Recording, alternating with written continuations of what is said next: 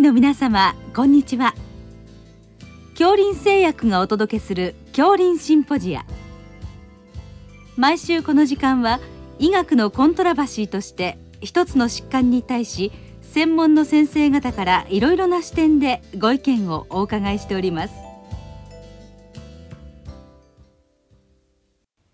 シリーズ消化管疾患治療の最新情報の10回目。異種用に対する内視鏡治療と題して、東京大学医学部附属病院次世代内視鏡開発講座特任准教授、辻洋介さんにお話いただきます。聞き手は、慶應義塾大学名誉教授、斉藤育夫さんです。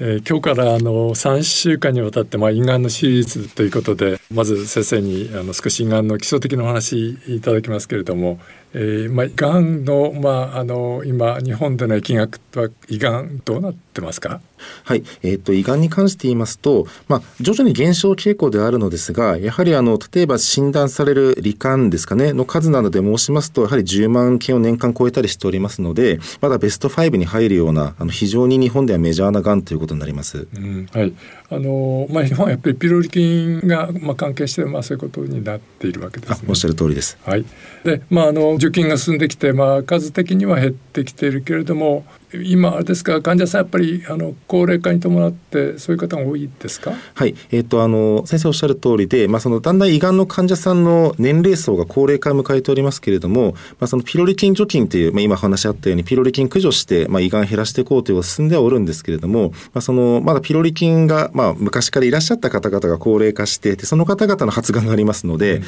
あ、数自体はまだまだしばらく多くて本当に減ってくるのはもっと先なんではないかというふうに言われております。はいさて、まあ、少しあの基礎というか、まあ、あの基本になりますけどがんはまあ粘膜でできてそれがまあ深くなって進行していくってことなんですよね。おっしゃる通りです。まず粘膜内から、まあ、あの、癌が出まして、徐々にその浸達度、あの、深い方に浸潤していくということになります。うん、それが4層ぐらいになってるんですか？はい。あの、大きく私たちの方では粘膜、まあ、粘膜の下、粘膜下層、そして筋肉の層、そしてその外側の小膜、で、さらに外側まで行ってしまうということで分けていることが多いです。はい。ということで、まあ、そのだんだん広がっていくわけですけど今日の内視鏡による治療というのが、まあ、専門としているのはその粘膜に、まあ、ほぼ近いものということになります？あおっしゃる通りです、まあ、あの基本的にこう粘膜内がんと言われる一番表面の層に限局しているものが一番のターゲットで、まあ、一部その粘膜の下の粘膜下層に行っていても少し大丈夫なものもあるという状況です。はい、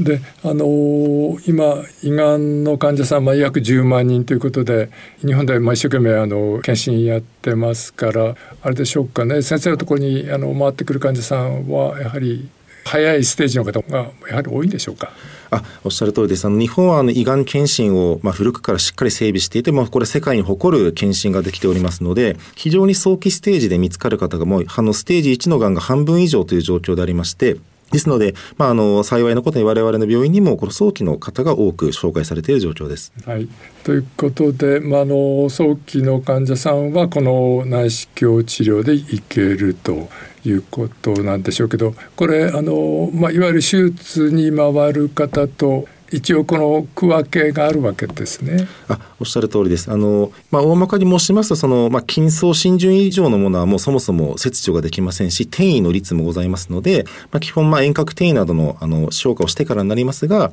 まあ、その手術療法、まあ、あるいはその、もう少し遠隔転移があったりした場合には、まあ、薬物療法を使っていくということになります。うん、はい。ということで、その粘膜に、まあ、あの、ほぼ限られたということで、それから、あの、あれでしょうかね、あの、その腫瘍のサイズもありますか？ああの細かく申しますと、まあ、胃がんにも分化型未分化型という大きく2つに大別される、まあ、細胞の種類がございまして、まあ、分化型がんという方がまだ胃の、えー、性質をまだ色濃く残しているということになりますがこちらの方が大きさに関しては、まあ、場合によっては制限なく、例えば私たちも7センチとか8センチの直径のあるような胃がんを剥がし取ることもありますが、うん、未分化型がんということになってきますと現在は少なくともまあ2センチの直径までということになってますので少し差がございます。はい、あののそしてその今の腫瘍の、まあ、定義づけ確定っていうのはこれ事前にいろんなテクニックで見ていくわけですね。はいあの基本的にはまず内視鏡で見るしかないのですけれども特に大きさに関しては実はあの皆様びっくりされるかもしれないんですが内視鏡医がもう写真で見た目でですねこれ2センチぐらいというようなことをやっておりまして、まあ、ただこれは結構ちゃんと当たっておりまして、うん、まあ、それで大まかに見当をつけて大きさを考えております。あと深さに関しましても、うん、日本診断学が発達しておりまして空気を抜いた時の柔らかさであったりひだが寄っているとかそういった条件を総合して、深さが粘膜内か深いかということを判断して予測を立ててやっております。うん、あの分化型未分化型はこれは見えるんですか？はい、えっ、ー、とこちらもですね、まあ基本はもちろんゴールドスタンダードは生検の病理なんですけれども、まあ拡大内視鏡検査というものを用いて、まあその血管をですね、あの拡大して見た時の血管のその形の分類である程度予測はつくということになっております。わ、かりました。そしてあのそれをまああの内視鏡的に通るというわけですが、これはあの今どういう方法でやるんでしょうか？はい、えー、っとですねあの今ほとんどはこの内視鏡的粘膜下層剥離術 ESD というもので切除をしております。うん、でこちらはまあ内視鏡まああの胃カメラからですねあのまあ電気メスをもう胃カメラを通して出していって、まああの私よく電気彫刻刀と言ってますけども、うん、彫刻刀で剥がし取るように削ぎ取っていくような技術になりまして、うん、まあ日本があの世界に誇る治療法でございます。あのその胃カメラの先からそういう切るものを出していってあの切ってそれをまたむしり取るみたいな感じですか？そうですね。あの、まあ、もちろんあの胃の壁もそんな厚いところではございませんので、うん、まあ、粘膜の下の粘膜下層に、うん、まあ、今ですとおそらくヒアルロン酸が多いと思うんですが、うん、まあ、その防流剤ですね、はい、を打ってその粘膜下層を膨らませることでマージンを取りまして、まあ、それをあの担保にしながら、まあ、電気メスで周囲切開をして剥離して、まあ、剥がし取っていくということになります。あのこれ実際の主義はどのぐらい時間かかるものなんですか？はい、あのまあエキスパートがやりますと、通常の例えば2センチ以内ぐらいの粘膜内がんで、うん、まあスタンダードケースであれば、うん、あのおそらく30分前後から1時間ぐらいで終わることが多いのではないかと思います。ただもちろんあの先ほど申しましたように粘膜内がんで分化型がんでありますと場合によっては7、8センチのものも取れてしまうこともありますので、こうなると例えば2、3時間ということもあったりします。あの患者さんはその間は静脈麻酔で寝てるんですか？おっしゃる通りです。あの、まあ、日本歴史的にこの ESD が内視鏡室で発達してきたものですから、うん、基本的にはあの静脈麻酔と、まあ、静脈鎮痛のあの注射の薬であのやっておりますけれども、うん、まあ、我々大学病院なんかですとやはりそのかなり込み入ったケースとかすごく大きなものとかは全身麻酔でやらせてもらうことも稀にございます。麻酔管入ってやるってことですね。はい、そうですねはいわかりました。ということでやっているわけですけどその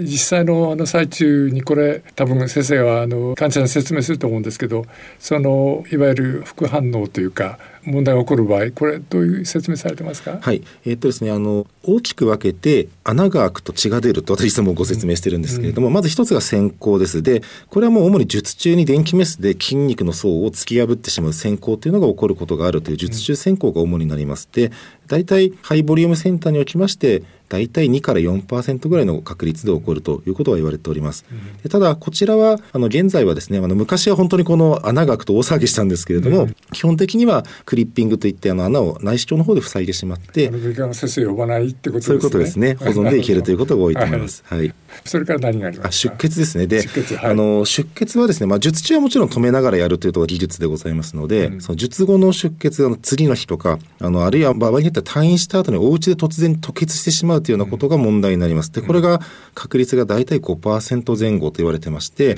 あとなおかつ最近は抗凝固薬とか、うん、あの抗血小板剤飲んでる方も多くなってきてますので、それともうちょっと率が上がってくるという問題がございます。うん、なるほど。ということで実際今度はあのその腫瘍が取れた時はどういうふうに判定していくんですか？はい。であのもちろんあのこれですね今まで日本は胃がんの手術をいっぱいしてきていてどういう場合にリンパ節転移を起こさないかという膨大なデータをもとに内視鏡治療基準が作られております。ですので、まあ、あの切り終わりました標本をちゃんと病理部に送っているんですけどもこれを2ミリごとのスライスにいたしましてこれを病理の先生が詳細に見ていただきます。で深さそれから脈管侵襲と申しますけど血管やリンパ管に食い込んでいないか、がんの細胞の種類あとまた、えー、断端ですね、取りこぼしがないかということですけども、を判定して基準に満ちていればもう内視鏡で完了ということになりますし、うん、基準を外れていれば追加の治療例えば追加の外科切除であったりといったことが必要かという検討になります。うん。あのまあこれ施設によって違うでしょうけどその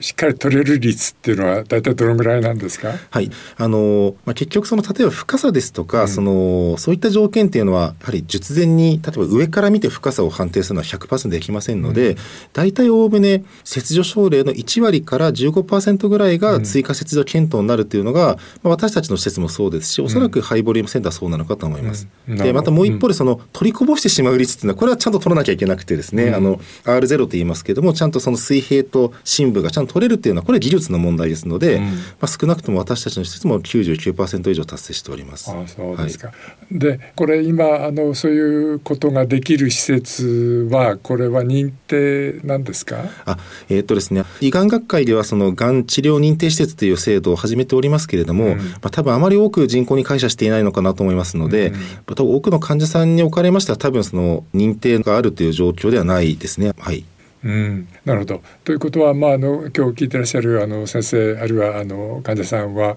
まあ、いろいろ勉強してこういうところにお送りすると良いということなんですかね。えっとまあ、あのやはり一つはその治療件数というのは一つ目安になりまして、うん、まあ、大体多くのちゃんとやってる施設は治療件数を公開しているかと思いますのでうんでね、まあ、例えば私たちの施設は年間胃の内視鏡治療例えば150件以上やってるんですけども、うん、まあ、例えば50件以上はやっている必要があるのではないかといったような一つの目安はあるかと思います。はい、であの最後にその先ほどの取れ方とその後のフォローアップはどういうふうになりますか？はい。その内視鏡の治癒切除基準に満ちてもこれであの転移の率がほぼゼロであるというふうになった場合はですねこれはもう内視鏡1年に一遍フォローするというところに入ってまいりますので、うん、まあ検診と同じようなペースにはなってくるかと思います。うんうんそれからもうちょっとあの完璧じゃなかった場合はどうなります？はい。あの例えばもうあのリンパ管侵襲があるですとか深さがもう粘膜の下層のだいぶ深いところまでいっているというなりますとこれはもうあの、転移の問題がありますので、うん、まあ、外科の先生の追加外科切除であったりといったことを検討してるんですが、うん、問題は例えばその水平方向がちょっと一部分が怪しいとかそういった場合ですね。で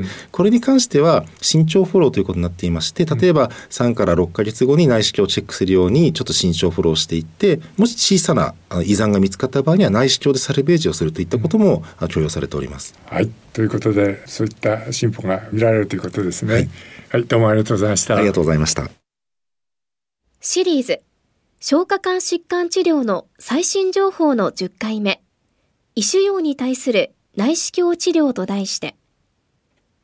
東京大学医学部附属病院次世代内視鏡開発講座特任准教授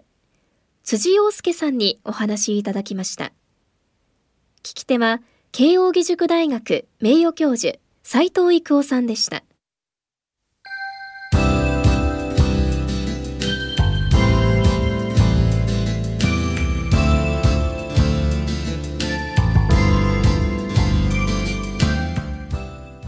それでは恐林製薬がお送りしました恐林シンポジア来週をどうぞお楽しみに